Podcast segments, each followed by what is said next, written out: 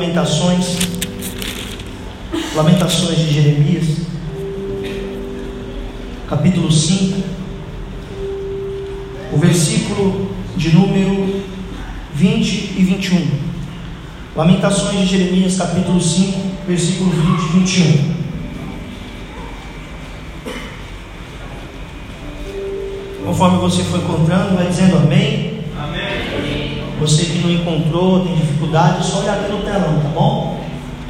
Lamentações, capítulo 5, versículo 20 e versículo 21. Está escrito assim: Por que te esquecerias de nós para sempre? Por que nos desampararias por tanto tempo? Converte-nos, Senhor, a Ti, e nós nos converteremos. Renova os nossos dias como antes. Repita isso: renova, os nossos dias, como antes. É sobre isso que eu quero falar hoje, sobre esse tema: renova os nossos dias como antes. Deus, ele chamou Jeremias quando Jeremias tinha aproximadamente 20 anos de idade. Quando você lê o livro de Jeremias, do capítulo 1 até o último capítulo, ali nós temos aproximadamente 40 anos que Jeremias está profetizando e dizendo para o povo de Israel: volta para Deus, volta para o caminho do Senhor, porque senão essa cidade vai cair, os muros vão cair, o templo vai cair.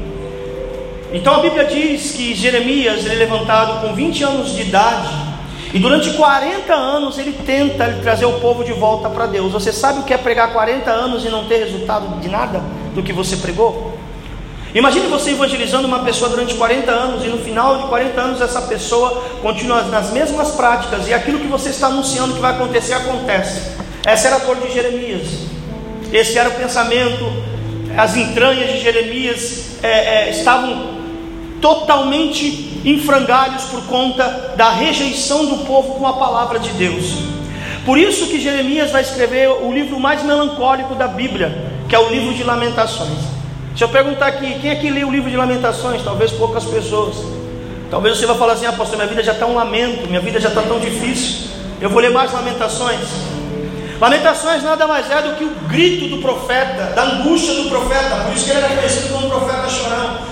Não era chorão por conta das suas emoções fragilizadas, não era isso, é por conta que o coração dele ficou tão apertado diante de ver Israel caída, destruída, sendo que Israel teve a oportunidade de se voltar a Deus. Durante 40 anos ele pregou e o povo não ouviu. E a Bíblia diz que então Nabucodonosor, com todo o seu, seu exército babilônico, invade Israel, invade Jerusalém, você conhece a história, saqueia, acaba com tudo, leva jovens, leva prisioneiros, mais de 50 mil pessoas na primeira leva foram para a Babilônia, depois na segunda leva foram mais de 20 mil, então ele foi dizimando Israel, a cidade foi caindo. Mas quando Jeremias é chamado, ele tinha 20 anos. Quando passa 40 anos, ele viu que não deu certo, não adiantou, o povo era um povo de dura serviço. Deus chegou a dizer para Jeremias: Jeremias, esse povo é um povo de dura serviço, é um povo obstinado demais. É um povo que busca água em cisterna que não tem água, cisternas rotas. Eu sou manancial, mas eles não vêm até mim, eles preferem ir para longe de mim. Então Deus tinha feito uma promessa que se o povo não se arrependesse, Israel seria dado ao cativeiro babilônico durante 70 anos. Quantos anos? 70 anos. Isso aconteceu. Jeremias agora ele não tem mais 20 anos. Jeremias está com 60 para 70 anos, cabelo branco, a pele surrada por conta do tempo, coração entristecido demais diante de tudo aquilo que veio acontecendo durante esse tempo. A cidade está destruída, está um caos, está um opróbrio. Em Jerusalém, o que ficou após a invasão babilônica foram só os leprosos, os doentes, os cegos, os velhos. Virou uma cidade de leprosos, de mendigos. Uma cidade que antes era vista como a princesa das nações, ou príncipe das nações, agora ela é repudiada. E Jeremias está dentro desse cenário. Jeremias ainda, ele teve a oportunidade de ir para o Egito, ele teve a oportunidade de ir para a Babilônia, mas ele disse: Não, eu vou ficar aqui. Aqui começou o meu ministério, aqui eu vou terminar o ministério. Jeremias ele é um profeta que ele foi chamado no momento de dificuldade, no momento do caos, ele não abandonou o barco. Jeremias, mesmo vendo que as pessoas eram obstinadas, ele continuou acreditando na restauração e na renovação daquela nação, daquele povo. Eu quero que você entenda uma coisa: que quando Deus te chama para um lugar, Deus te chamou não te convidando para um lugar fácil. Os convites de Deus sempre vai te levar para um lugar difícil, porque é ali que Deus quer manifestar a glória dele. Talvez você está pensando em desistir, pular do barco, mas eu digo para você: fique aí, porque é um tempo de renovação chegando. Há um clamor de um profeta dizendo: renova os nossos dias como antes, e Deus está ouvindo isso. Talvez esse momento que você esteja aí vivendo na sua casa, no seu casamento, no seu ministério, e você está como um profeta clamando e nada está acontecendo, você está profetizando e nada está acontecendo, talvez seja os teus 70 anos de sequidão, 70 anos de dificuldade, mas a Bíblia diz que após os 70 anos havia uma promessa de Deus de restauração, havia uma promessa de Deus de restituição. Você crê nisso, meu irmão? Então Jeremias ele não desiste, ele continua lá. Jeremias está andando no meio dos escombros da cidade, tudo um caos. Ele olha para um lado é morte, ele olha para um lado é choro. Os sacerdotes que ficaram estão gemendo, uivando como lobos, a Bíblia diz. E Jeremias então parece que ele senta em uma pedra, pega um papel, pega uma caneta, e ele vai escrever um dos livros mais melancólicos da Bíblia, talvez um dos livros mais depressivos da Bíblia, o livro de Lamentações. E ele escreve em lágrimas, cinco capítulos. Ele traz um diagnóstico como ficou Jerusalém cidade destruída, doença para tudo quanto é lado, morte, dor. E Jeremias relatando isso cada capítulo, ao ponto que chega no metade do livro, parece que ele entra em uma crise existencial. Ele começa a ficar meio doido, sem saber o que fazer, sem saber o que pensar, porque tudo que ele olha é destruição, tudo que ele olha é pedra, tudo que ele olha é só o que sobrou de uma história de um povo feliz e abençoado, ao ponto que Jeremias ele, ele, ele cai em si e diz assim: Eu quero trazer à memória tudo aquilo que me traz esperança. É no livro de Lamentações que ele diz isso. Ele diz assim: Eu quero trazer à memória tudo que me traz esperança, por quê? Porque ele está em um conflito interno, porque tudo que ele vê sua volta não traz esperança para ele. Pedra, cinzas, leprosos, doença, isso traz esperança para alguém? Não. Então ele vai dizer: Senhor, eu quero trazer à memória tudo aquilo que me traz esperança. E de repente ele começa a tirar os olhos da terra e olhar para o céu. Porque, como disse Paulo, a nossa esperança não vem daqui, a nossa esperança vem de lá. Aquilo que nos traz esperança não está naquilo que está na nossa volta, mas aquilo que está além dos montes. Eleva os meus olhos para os montes, mas o nosso socorro não vem do monte, o nosso socorro vem dos céus, aquele que fez os céus e a terra. E Jeremias diz assim: Olha, eu quero trazer à memória tudo aquilo que me traz esperança. Ele vai dizer: Bom, o que me traz esperança. E ele vai dizer lá no capítulo 3: As misericórdias do Senhor é que me traz esperança. Elas se renovam a cada manhã. No meio desse caos, no meio dessa dificuldade, ele vai buscar pela misericórdia de Deus. E ele diz: a misericórdia de Deus é a causa de nós não sermos consumidos. Aí você vai dizer para mim, pastor, mas a, o povo foi consumido. Não, o povo não. O que foi consumido foi a cidade. Os judeus ainda estavam de pé. A nação, o povo existia, a cidade não. Por isso que Jeremias vai dizer: a misericórdia dele é a causa de nós não sermos consumidos. O templo caiu, os muros caíram, as cidades caíram, mas o povo estava ainda vivo. Porque eu deixo de falar uma coisa: muitas vezes vai cair coisas em sua volta, você vai perder, muros vão cair, casas vão cair em sua volta, mas Deus não vai deixar que você seja consumido. Porque a misericórdia dele é a causa de nós não sermos consumidos. Você pode dizer glória a Deus.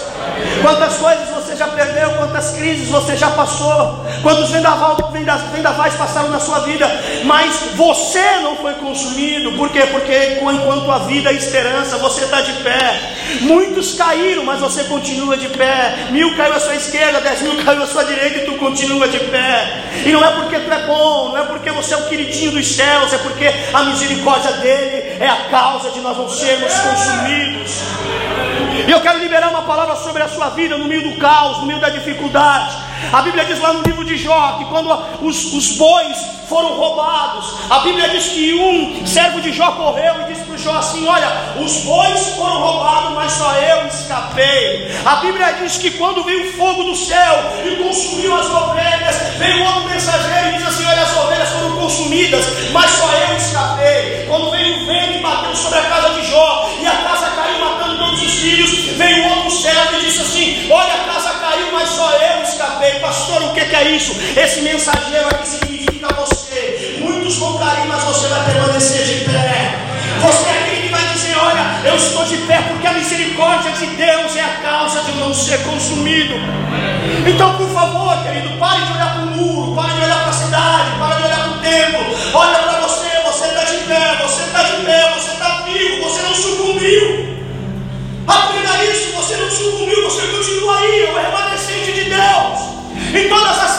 história da Bíblia, Deus tinha remanescentes.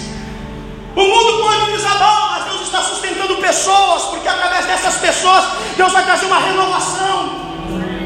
E essa pessoa é você. Então pare de olhar para o muro.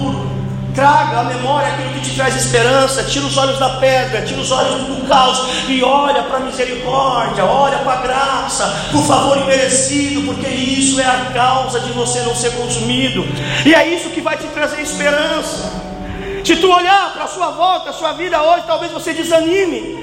Mas se você olhar para o céu, olhar para o teu Deus, aquele que sustenta todas as coisas, com a palma de sua mão, então você vai ter muita esperança para continuar.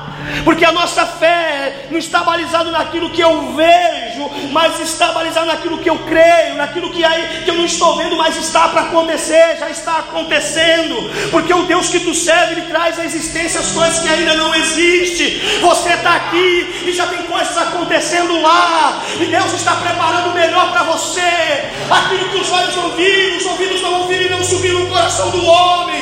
Se levante no caos, diga para Deus: Eu creio na tua misericórdia, eu creio que eu não vou ser consumido no meio dessa situação, eu vou permanecer de pé.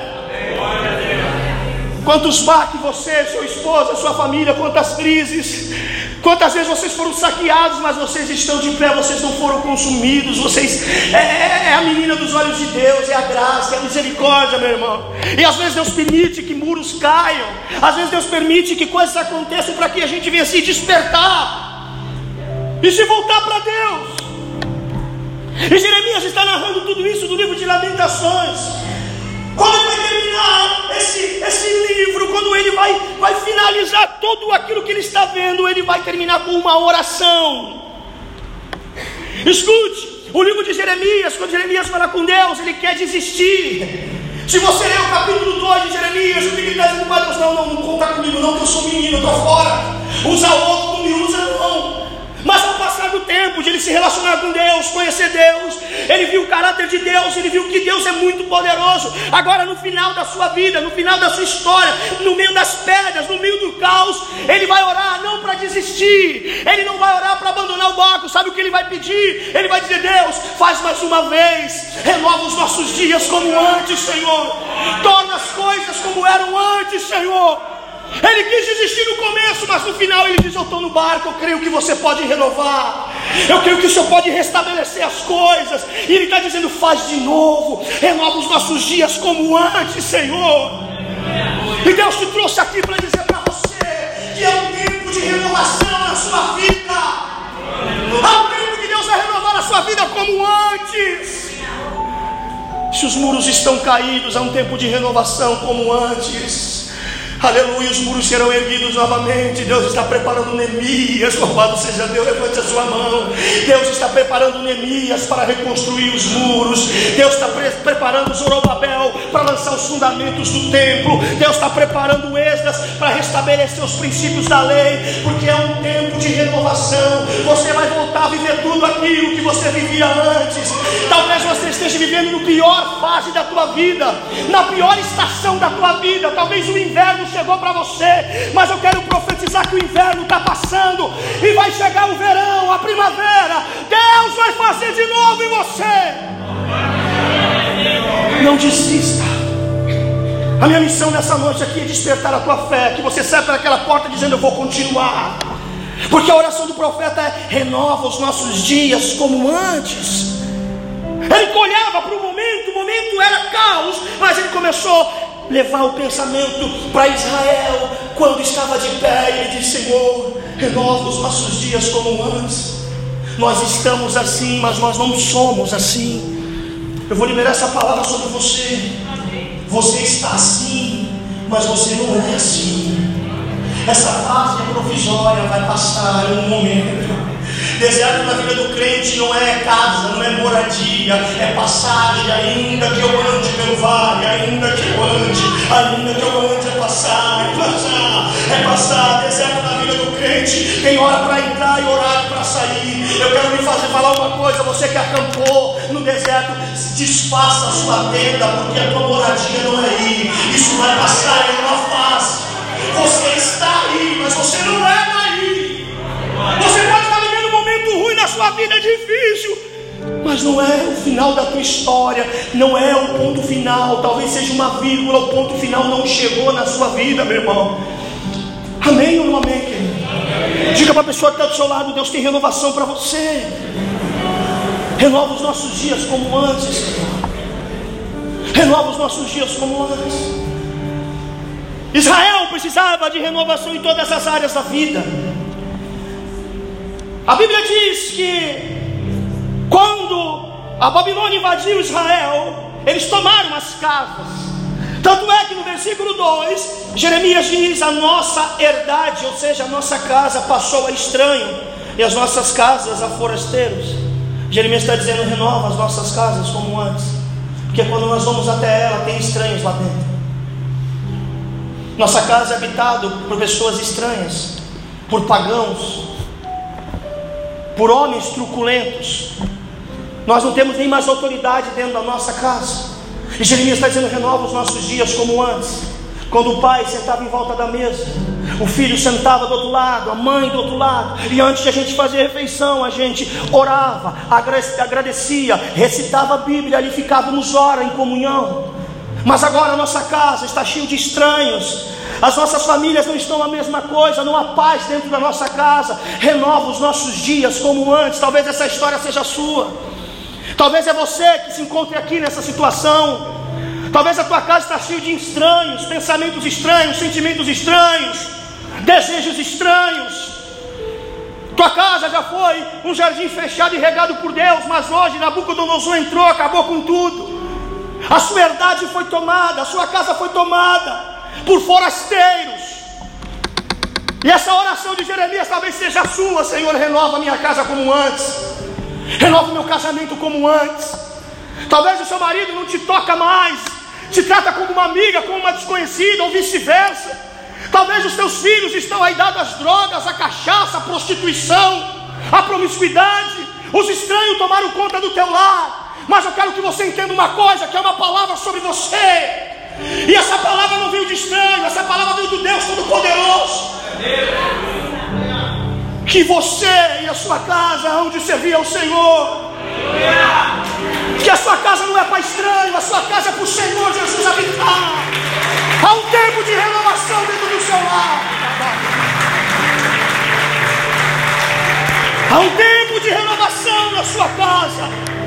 Renova os nossos dias como antes. Nós temos orado esses dias por avivamento, nós estamos buscando nesses dias por um pleno avivamento, e eu creio que esse avivamento não vai começar da igreja para as casas, mas vai começar, e já começou das casas para a igreja.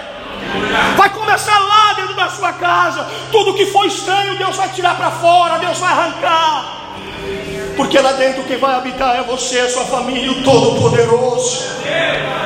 Jesus disse que quando um valente, que é o diabo, consegue entrar na casa, ele amarra todos, domina todos, aprisiona todos na casa. Mas Jesus disse: vindo o mais valente, quem é o mais valente? É o nosso Senhor. E quando o mais valente entra na casa, ele desamarra todo mundo, ele expulsa o diabo e estabelece paz e ordem naquela casa.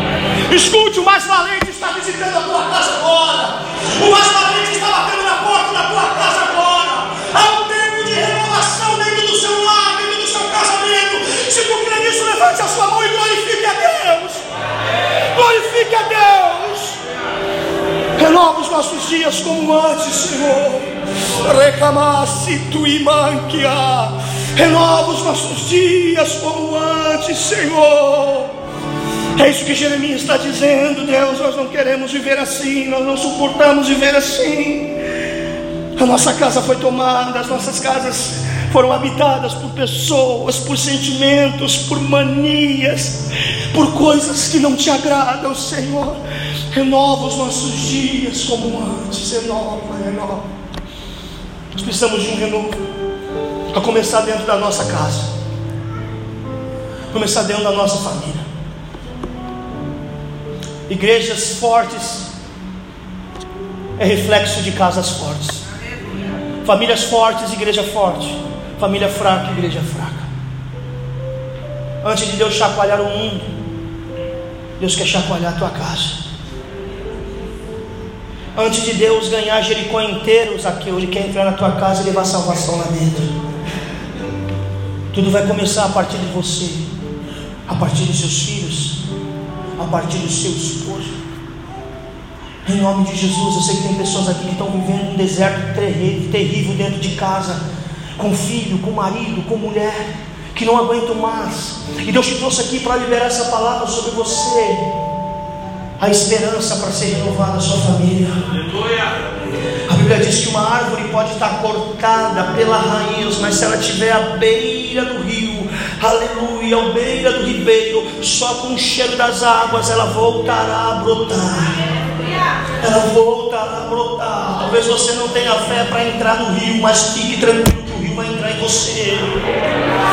As águas vão entrar em você, e pelo cheiro das águas você vai se levantar, a sua família vai se levantar, porque Deus é Deus da família, Deus é Deus da renovação dos lares.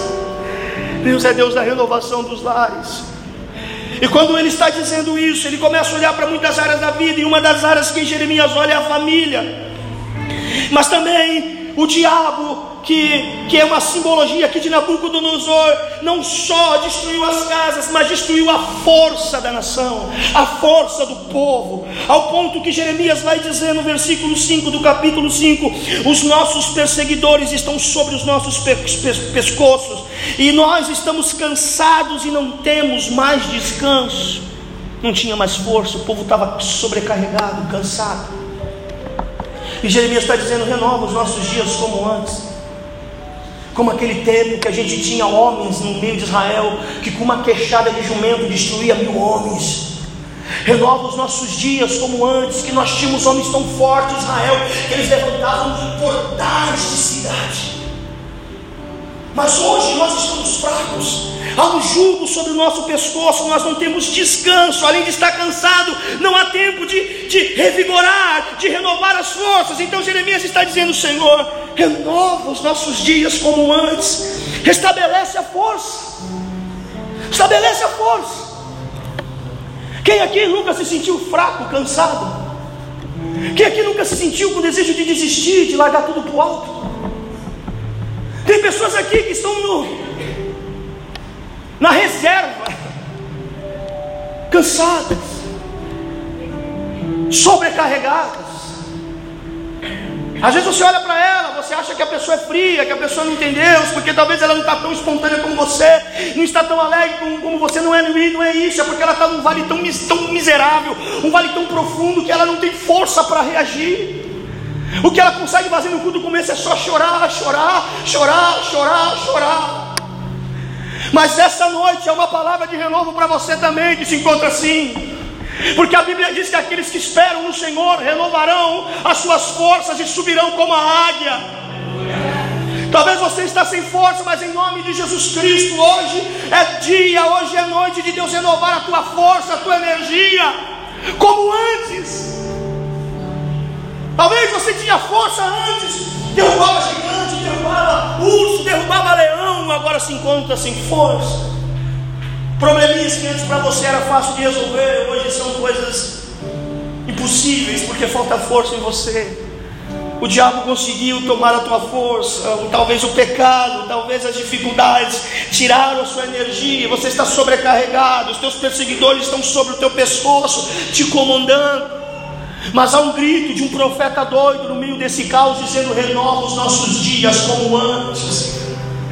Eu já quero mandar um recado para o diabo, meu irmão que o crente mais fraco que entrou aqui vai sair com tanta força, vai sair com tanta força, que não vai ter mais diabo na frente, não vai ter mais gigante na frente, não vai ter mais vermelho na frente. Deus vai renovar a tua força, você vai dar a volta por cima.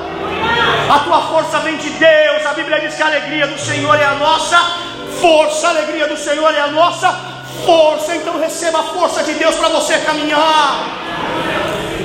Há uma comida dos céus que tem um mistério muito grande. A Bíblia diz que Elias no deserto comeu de um pão e bebeu de uma água que o anjo do Senhor tinha colocado para ele. E a Bíblia diz que com a força daquela comida, ele caminhou 40 dias e 40 noites. Se você está fraco, Deus está colocando uma botija de água nesse momento, colocando um pedaço de pão nesse momento isso vai ser suficiente para você chegar aonde Deus, Deus quer que você chegue.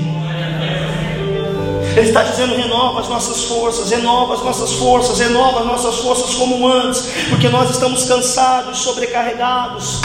E há momento que é tanta coisa, tanta coisa, tanta coisa que nós nos encontramos assim. Nós precisamos de um renovo, de um renovo, de um renovo. Eu não sei quanto tempo você não é renovado. Eu não sei quanto tempo você não é renovada, mas chegou a hora, chegou a tua vez. Chegou a tua hora, chegou a tua vez em nome de Jesus Cristo. Eu quero que você levante a sua mão. Eu sinto essa presença de Deus aqui nos fortalecendo. Eu sinto a presença do Espírito Santo nos fortalecendo, essa força que vem dele, essa força que vem dele, essa força que vem dele, vai recebendo em nome de Jesus, vai se levantando do caos, vai se levantando do meio da ruína. É tempo de renovação, Deus vai renovar os teus dias como antes. É possível viver aquilo que tu viveu um dia, é possível você voltar a ter aquela força que você teve um dia. Deus ainda não acabou, não terminou a obra tem na sua vida. Ele tem força para você. Força. Tem momento que não tem como, meu irmão. Só Deus pode dar essa força para nós. Tem momento que a gente está se rastejando e diz: Senhor, se o Senhor não for conosco, não adianta. Porque tem dia que a gente está 100 por hora, mas tem dia que a gente está já nos 5 por hora, quase parando. Sim ou não? E a gente precisa de renovo. Aí é onde vem aquela palavra onde vem aquela, aquela manifestação da graça de Deus sobre nós. Onde o apóstolo Paulo estava orando, dizendo: Eu estou fraco, eu tenho espinho na carne. O mensageiro do diabo todos os dias vem e dá um tapa na minha face. E Deus começou, e o diabo, e Paulo começou a orar, dizendo: Deus, tira, tira, eu estou fraco, eu estou fraco, eu estou fraco, eu estou fraco. E Deus disse: Paulo, Paulo, calma, a minha graça te basta. O meu poder se aperfeiçoa na sua fraqueza. Quando tu pensa que está fraco, é aí que tu está forte. É aí que tu está forte. Porque no momento de fraqueza surge a dependência de Deus. O segredo está aí. Está fraco? Se lance nos braços do Pai. Que no braço do Pai tem força, tem descanso, tem proteção. E o poder dele se aperfeiçoa na sua fraqueza. Jesus disse: Todos que estão cansados e sobrecarregados, venham até mim, que eu vos aliviarei. Tem uma notícia boa para te dar: Jesus ainda alivia bagagens. Você não entendeu? Jesus ainda alivia bagagens. Ele está dizendo: Vinde a mim, você que está cansado, sobrecarregado, que eu vou te aliviar. Jesus é, é, tremendo, porque o convite de Jesus é para todas as situações. Quando tu tem sede, ele diz: Vem, se tu tiver sede, Vem porque eu sou fonte. Se estiver com fome, ele diz: Vem porque eu sou pão. Se tu estiver cansado, ele diz: Vem porque eu sou refrigério, eu sou força, eu sou alívio para você. Aleluia. Ele te chama nessa noite para você renovar as suas energias, a sua força. Talvez você chegou até esse momento do culto desse ano, situações difíceis, só caos, só caos. Mas calma, ainda tem muitos meses pela frente, o ano não acabou. Escute, Deus não precisa de um ano inteiro para fazer o que Ele tem para fazer na sua vida. Deus pode fazer em uma semana, você crê nisso? Deus pode fazer em um dia, você crê nisso? Deus pode fazer em um mês, você crê nisso? Deus pode fazer hoje, Deus pode fazer agora, você crê nisso? Então é tempo de renovação. Você precisa clamar com Jeremias clamou, renova os nossos dias como antes, porque a nossa casa foi saqueada, as nossas forças foi tirado, mas existe uma coisa que também ele diz, que o diabo estava trabalhando era na posteridade, era nas gerações que viriam. Porque no versículo 13 ele disse assim: os jovens, eles são obrigados a trabalhar no moinho, as moças tropeçam debaixo da lenha. O que, que é isso? É aqui a posteridade em xeque, em jogo.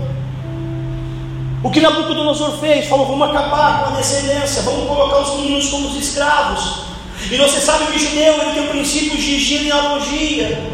Judeu ele é conhecido pelo, pela tribo que ele é, pelo pai que ele tem, pela descendência que ele tem. Se você quebra esse princípio em uma geração, você quebra todo o princípio da genealogia. E uma, uma pessoa sem filho é uma pessoa sem história. A nossa história, ela só vai se perpetuar através das gerações que virão, através da nossa posteridade. Por isso que nós estamos vivendo um tempo que ainda não houve sobre a terra, aonde adolescentes, jovens, filhos de cristão principalmente, estão sendo atacados de uma forma terrível, irmãos. Converso com pessoas que, que são de idade, elas vão dizer: Eu nunca vi isso na minha geração. Adolescentes com depressão, Crianças com 10 anos tirando a vida, se suicidando. Outro dia eu conversei com uma menina de 14 anos, ela disse assim: Eu estou sobrecarregada, eu estou com depressão, eu não quero mais viver. O diabo está trabalhando na posteridade. E nós, como pais, como sacerdotes, só estamos pensando na nossa geração e nós. Esquecemos que nós vamos passar o bastão, irmão. Quando os nossos pais passaram a igreja para nós, nós pegamos uma igreja diferente. Agora, como nós vamos passar a igreja para os nossos filhos?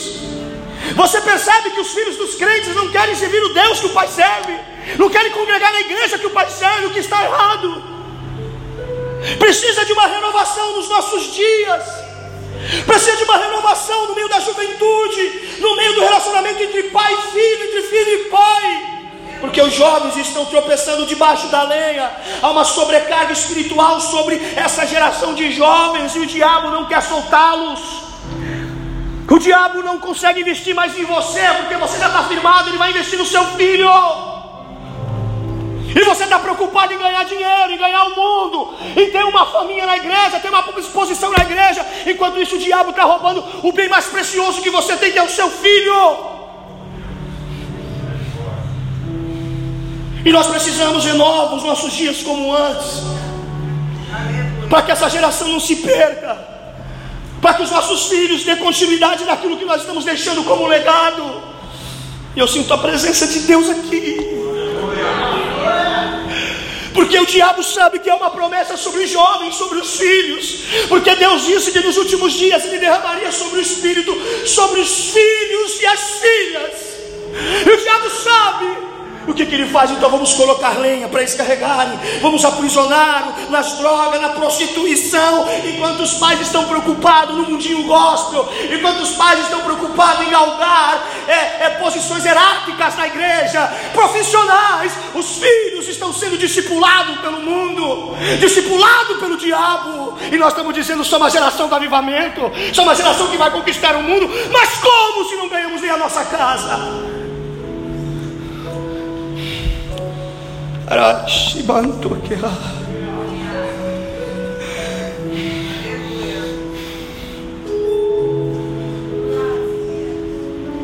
Renova os nossos dias como antes, Senhor. Os dias que os pais vinham para a igreja, mas os filhos vinham também. Renova os nossos dias como antes, Senhor. Que os pais cuidavam primeiro das suas famílias para depois cuidar das cuidavam primeiro das suas famílias para depois cuidar da igreja. Aleluia. Renova os nossos dias como antes, Senhor. Que os obreiros sabiam governar a sua casa, então por isso eles governavam a igreja. Renova os nossos dias como antes, Senhor. Onde as pessoas abraçavam mais os filhos e depois abraçavam os filhos dos outros. Renova os nossos dias. Que o pai, dentro de casa, ele era bênção. E na igreja ele era, ele era consequência do que ele era em casa. Porque hoje o pai é bênção aqui, mas não é bênção lá. É como a história daquele, daquele menino que procurou o pastor e disse: Pastor, deixa o meu pai morar aqui. Eu quero morar aqui, pastor. Eu quero morar aqui. O pastor olhou para ele e disse assim: Não, você tem casa. Teu pai tem casa. Por que tu quer morar na igreja? E o filho olhou para o pastor e disse: É porque meu pai é tão bonzinho, é tão diferente, é tão amigável aqui. Eu quero esse pai daqui, não o pai de lá de casa. A nossa posteridade está correndo um sério perigo, meu irmão. A televisão, o YouTube, o WhatsApp, estão discipulando os nossos filhos, e a gente está aqui, ó, dizendo que os céus se abram. Renova os nossos dias como antes, porque os jovens estavam, eram obrigados a moer, as moças eram obrigadas a levar lenha e tropeçavam debaixo da gleia. Jeremias está dizendo: renova os nossos dias, naquele tempo que o filho, quando levantava, antes de ele levantar o pai, o judeu sentava do lado, inculcava a palavra na sua cabeça, ao levantar, na mesa, na rua, no andar, no caminhar até deitar, inculcava, ensinando o filho no caminho e não o caminho. Aleluia. A Bíblia diz: ensina o seu filho no caminho, não é o caminho. Porque uma coisa é você apontar e falar, vai. Outra coisa é você pegar na mão e falar, vamos. É no caminho. A nossa missão é que os nossos filhos sejam melhor cristãos do que nós. O mestre dos nossos filhos não é o líder de adolescente, não é o líder de jovem. O herói do filho não tem que ser o Homem-Aranha, nenhum personagem dos Vingadores tem que ser o pai, tem que ser a mãe. E nós precisamos de uma renovação. Senão nós vamos perder a nossa geração, a nossa posteridade. Escute, não é o pastor que vai dar conta do seu filho. Eu vou dar conta da sua vida. Porque eu sou pastor da sua vida. Agora você tem uma ovelhinha dentro da sua casa que está o pastor lá. Deus vai pedir conta. Porque filho é herança do Senhor. Herança do Senhor. Aprenda, herança do Senhor. Não é herança da igreja não é herança do mundo, é herança do Senhor. E todo mundo que sabe que tem uma herança, ele vem atrás um dia. Quem é o doido sabendo que tem uma herança não vai atrás um dia? Um dia Deus vai chegar para você e vai falar assim, para você e para mim, vai dizer: cadê a minha herança? Cadê a minha herança? Será que nós seremos como Davi, bons em guerra? Ó, homem segundo o coração de Deus, adoradores por excelência mas perdeu a família toda. Campeão lá fora e derrotado dentro. Ou nós seremos como Josué, nasceu no Egito, cresceu no deserto, constituiu família no deserto. E no final de sua história, ele diz assim: Eu e a minha casa continuamos servindo a Deus. Eu quero liberar essa palavra sobre você em nome de Jesus. Essa renovação vai chegar dentro da sua você e a sua casa vão a Deus. Você não vai perder a geração que virá, você não vai perder a tua posteridade. Em nome de Jesus Cristo, em nome de Jesus Cristo, toda maldição cairá por terra, tudo aquilo que o diabo tem tramado contra os seus filhos cairá por terra, em nome de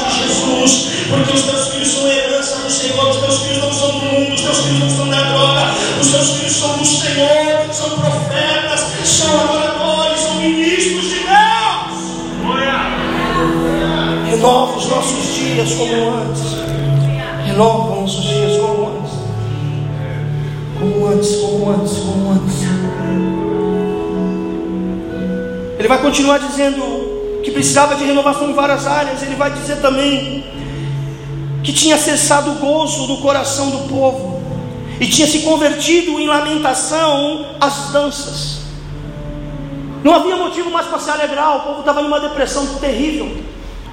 O povo dançava, mas não dançava de alegria, dançava danças de funeral, danças que eram só de tristeza, de lamentação, de choro. E Jeremias está dizendo: Senhor, renova os nossos dias como antes. Que antes até o judeu no na época da colheita, eles pisavam no lagar, eles pisavam, eles pisavam na vinha, eles pisavam na, na, na fruta fazendo vinho, sorrindo, cantando, salmodiando, eles se alegravam em tudo. Mas agora não há motivo de alegria, por quê? Porque a cidade está um caos, está um opróbrio, está uma miséria só. E ele está dizendo, Senhor, renova a alegria, renova aquele sentimento no coração, aquele fogo, aquele entusiasmo, aquela motivação. Você já percebeu como, como tem sido os nossos cultos, irmãos? Você já percebeu como tem sido o teu culto? Tem pessoas que vêm para a igreja que se tu encontrar na rua, ele indo para a igreja, parece que ele vai no velório. Não tem alegria, falta aquela motivação, falta aquele fogo, aquele calor de servir a Deus, de adorar a Deus, que se perdeu. Que se perdeu. Vem para a igreja mais um observador do que um adorador. Já percebeu como a igreja está cheia de crente chato? Tudo não pode, tudo é errado. Mas não era assim. Você não era assim. Você vinha para a igreja com teu coração queimando, dançando com alegria, adorando com alegria, satisfeito com tudo que Deus tinha feito na sua vida. Mas agora se encontra você cabisbaixo, triste. Não há motivo. Como não há motivo? Como não há motivo? Se nós olharmos para a nossa vida terrena, talvez não, não há nenhum motivo. Mas os nossos olhos não estão aqui, os nossos olhos estão em Deus. Deus é bom em todo tempo, Ele é bom. Esse é o motivo nosso cântico, esse é motivo da gente se reunir aqui toda semana para adorar a Deus. Tem gente aqui que está desempregado, passando vale financeiro, mas está sorrindo na presença de Deus, porque Deus é bom. Tem gente aqui que está, está com enfermidade, mas está enchendo de dor, aguentando a dor e dizendo: Glória a Deus, essa palavra é para mim. Porque a nossa motivação não pode estar aqui, a nossa motivação sempre tem que estar no Senhor. A Bíblia diz: pensar nas coisas de cima, nas coisas do alto. Alegrar, nós cristãos precisamos se alegrar, precisamos de uma renovação emocional. O que tem de crente na depressão, crente pensando até em tirar a própria vida. Em nome de Jesus Cristo, Deus quer renovar os teus dias como antes, meu irmão. Deus quer renovar a tua vida como antes, minha irmã. Há esperança para você, há uma alegria, há um tempo de cantar na sua vida. Ele não quer que você viva em lamento, Ele quer tirar isso de você, Ele quer renovar você. Alegria, restituição de alegria. Felicidade é diferente de alegria. Estar feliz é momentâneo, estar alegre é um estado de espírito. Deus não quer te dar felicidade, Deus nunca prometeu felicidade para ninguém. O fruto do espírito é alegria, não é um momentinho é uma vida constante. Tudo aqui fora está dizendo está ruim, mas lá dentro está dizendo aqui, aqui dentro está bem, está legal. Estou em paz, estou alegre. Às vezes as pessoas olham para nós, veem a gente sorrindo, dando risada, falam: esse pessoal é besta, é burro, não é não, irmão. Há algo dentro de nós aqui que está prestes a explodir, é inexplicável. Sabe, um negócio dentro de nós que vai, vai inflamando, vai inflamando e tu vai se alegrando como esse, nossos problemas eles somem, Senhor. Já duas horas tu está aqui dentro, tu já esqueceu a conta, que até hoje estava deixando você sem dormir, você esqueceu já os problemas. Por quê? Porque há essa alegria que emana de Deus está entrando em você, está queimando você. A Bíblia diz que a virgem se alegrará, se alegrará na dança, os velhos se alegrarão na dança, as crianças se alegrarão na dança. Que dança é essa? É a dança que do céu, aleluia. É o ritmo que só Jesus sabe proporcionar e te tornar você uma pessoa mais alegre, mais feliz. Levanta a tua mão, abre um sorriso, glorifica a Deus. É essa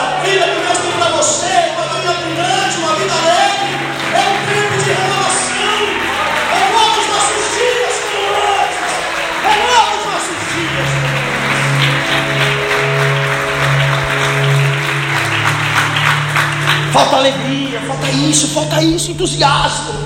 Entusiasmo. Sabe qual foi o ingrediente que Deus, Jesus deixou para a gente vencer o mundo? Adivinha, irmão? Jesus disse: No mundo tereis aflição, mas tenha um curso teológico, é isso? No mundo tereis aflições, mas tenha muitos amigos, é isso? Tenha muito dinheiro, é isso? Olha o que Jesus diz: No mundo vocês vão sofrer demais, cambada. Vão passar vários perrengues, vários desertos. Alguém pergunta, mas aí como a gente vai vencer o mundo? O que a gente precisa fazer? O que a gente precisa ter? Jesus vai dizer assim: só tende bom ânimo. E a palavra ânimo no grego é alegria constante. Parece loucura isso, mas não é loucura não. Jesus está dizendo assim, olha, quando vem a prova, dá um sorrisão na cara do diabo e diz assim, eu sei que o Redentor vive.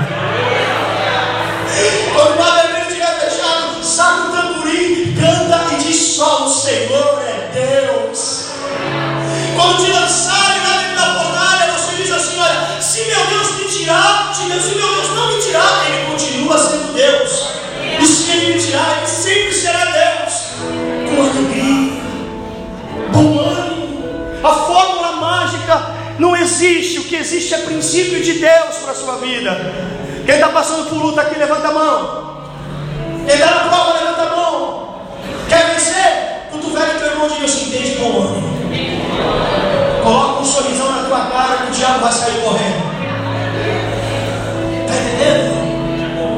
Essa é renovação, renovação nas emoções. Deus quer que você tenha uma vida feliz com Ele. Tem gente que transformou o Evangelho em, em um manual de, sei lá, de tristeza. Tem, tem gente que acha que cara fechada, cara de delegado é sinônimo de espiritualidade. Já viu aquela pessoa que, para dar um estereótipo de profeta, ele até abre o olho e fica assim, achando que sorri demais, quem se abre demais, não, não tem medo. Quem, quem te ensinou isso? Quem que Bíblia tu isso? Eu vou te provar que Jesus era a pessoa mais alegre mais boa pinta da Bíblia. Eu vou te provar com Bíblia isso. Tem gente que acha que Jesus era um velhinho com o cajado na mão, dando cascudo em todo mundo, dizendo não pode isso, não pode aquilo, sai fora daqui, é, é assim. Quem tem filho aqui? O que a criança quando vê uma pessoa chata, carrancuda, tudo briga, tudo não pode, o que, que a criança faz? O que, que ela faz? Tem gente aqui na igreja que quando Davi vem, vem já começa a chorar. Eu falo, calma, deixa Deus transformar ele. Dá tempo para ele, Davi, Deus está trabalhando. Vou te provar que Jesus era pessoa maravilhosa, uma pessoa que atraía com seu jeito meio alegre, feliz de ser. A Bíblia diz que as crianças não era Jesus que mandava buscar, as crianças vinham até ele Aí os discípulos diziam, os chatos, tem um chato da igreja, vai, não pode, não pode, deixa para lá. Aí Jesus, aí Jesus disse assim: não, não, não, não, não, não. sai dele, deixe vir a mim as criancinhas, deixa vir mim. E as criancinhas ficavam em volta de Jesus cantando e dizendo: Osanas nas alturas, Osanas nas alturas, Osanas nas alturas. E tu acha que Jesus era chato? É tudo que é chato, cara. É tudo um chatão aí. Se alegre, viva um evangelho leve, um evangelho para cima, um evangelho feliz, um evangelho com satisfação de vida, de existência, meu irmão. Está entendendo? Você é uma nova criatura. O maior problema que você tinha na sua existência, que você não conseguia resolver, Jesus resolveu na cruz. Então esse é o motivo para se alegrar, glorificar, jogar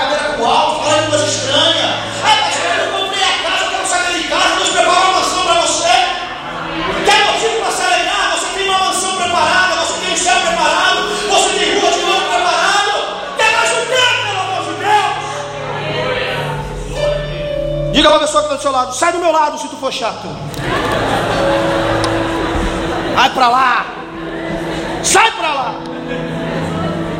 Irmão, eu não ando com chato, irmão. Eu não ando, eu não ando. Entendeu? Não ando. Tem que ser feliz, tem que ir para cima. Tá dando tudo errado, mas nós estamos sorrindo, irmão. Nem que seja para sair bonito na selva. Tu tá assim, mas tá bom, dá um sorriso. Tá entendendo? O que tem de crente chato, meu irmão, na igreja aqui, pelo amor de Deus. Deus vai te pegar hoje, chato. Jesus vai te pegar hoje. É contigo, Deus vai te pegar hoje. Esse negócio que tudo não pode, tudo não faz, isso aí Deus vai te pegar hoje. Tu vais dançar como criança, vai se alegrar como criança, vai chorar que nem criança.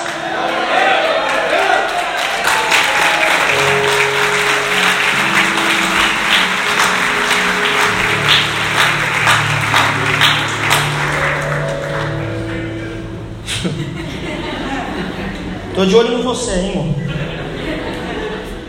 Para terminar, irmãos, ele diz assim: olha, renovação na casa, renovação na força, renovação na posteridade, renovação nas emoções e renovação na honra e na nobreza. No versículo 16 ele diz assim: Caiu a coroa da nossa cabeça, ai de nós, porque pecamos. Coroa fala de nobreza, coroa fala de posição. A Bíblia, ela chama a igreja de princesa, de príncipes. E todas as vezes que o diabo tira a coroa da cabeça da igreja, ele está declarando que essa igreja agora não está mais no estado de princesa, mas está no estado de miserável. A Bíblia diz que Deus nos transportou do reino das trevas para o reino da maravilhosa luz e nos fez assentar em regiões celestiais com Cristo, em meio de príncipes e princesas. Dá uma olhada para o lado aí para você ver. Está vendo essa pessoa que está do seu lado? É o príncipe de Jesus, é uma princesa. É uma princesa. E nessa história o príncipe não vai se transformar em sapo, não. Está entendendo? O diabo está querendo tirar a honra de muitas pessoas, de muitos cristãos, a nobreza. Pessoas que estão com espírito de comiseração, achando que é, um miserável, é, sabe? É o vermezinho de Jacó, Você é o filho escolhido de Deus. Levanta a tua cabeça, você não é tapete do cão, não. Você é luz do mundo, você é sal da terra. Não importa o que as pessoas digam ou pensam a teu respeito, o que importa é o que Deus tem falado de você, é o que Deus tem falado sobre você. As coroas que estão caídas essa noite serão restabelecidas recolocadas sobre a cabeça de pessoas.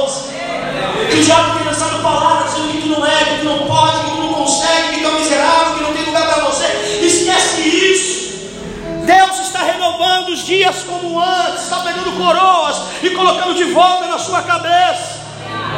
Está entendendo, irmão? Bola para frente, estufa o peito, cabeça erguida, meu irmão. A gente serve o Deus Todo-Poderoso, a gente é filho do dono do universo. Filho do universo. Está entendendo? Deus que manda em tudo. E se alguém quiser tirar satisfação contigo, pode falar para a pessoa: cuidado, meu pai te pega, hein? Nós temos um irmão mais velho que é poderoso, irmão. Escute, antes da cruz, antes da crucificação de Jesus, a Bíblia apresentava Jesus como primogênito de Deus. Primogênito, primeiro filho, único filho. Ou melhor, unigênito, desculpa. Antes da crucificação, a Bíblia apresentava Jesus como unigênito. Diga unigênito.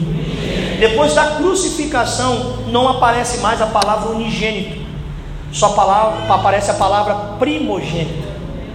Por quê? Porque antes da cruz, todo mundo era só criatura e Deus só tinha um filho, o unigênito, Jesus. Após a crucificação, todos aqueles que creram nesse sacrifício receberam o poder para se tornarem filhos de Deus. Então, da cruz para cá, Deus não tem unigênito, Deus tem um primogênito que é Jesus e um monte de filho que vive depois dele. Então o nosso irmão mais velho quem é? O nosso irmão mais velho quem é? Então sai da frente, Satanás, senão eu vou chamar meu irmão mais velho. Pastor, o diabo está querendo me pegar lá na esquina. Chama teu irmão mais velho. Lembra no tempo de escola que, que tu falava para molecadinha lá? Se tu falar mais alguma coisa, eu chamo meu irmão. Meu irmão é grandão, hein? Meu irmão tem poder, hein? Não é assim, irmão? Eu, eu fui, eu, da minha família, eu sou o único filho homem. E eu, às vezes, eu, eu, eu apanhei demais na escola. Eu estava muito cascudo, apanhava todo dia, era quase uma surra na frente da escola. Eu ficava sonhando, falei, por que minha mãe não fez um irmão antes de mim? Por que minha mãe não fez um irmão antes de mim? Todo mundo tem alguém para socorrer, eu não tenho. Eu apanhava até até a porta de casa, irmão. Porque a gente sente segurança no irmão mais velho, sim ou não? Você tem Jesus na sua vida. Você tem um irmão mais velho para te proteger, para pegar a coroa que está no chão e colocar de volta na tua cabeça. É honra, nobreza. Amém, irmão? Para de viver esse evangelho miserável. esse evangelho miserável que as pessoas têm vivido aí. Sabe, nós somos príncipes e princesas de Deus. Te dou um conselho, a partir de hoje, quando vir para a igreja, põe a melhor roupa, o melhor perfume e anda assim na rua. Se alguém perguntar para tu o que tu é, tu vai falar, eu sou embaixador. Sou príncipe, sou princesa. O cara já entra tudo cangalhado na igreja. Ah, que isso, irmão? Que isso? Amém, meu irmão? Amém. Glória a Deus. Não diga assim, Deus renova os nossos dias como antes. Faz mais uma vez em nós.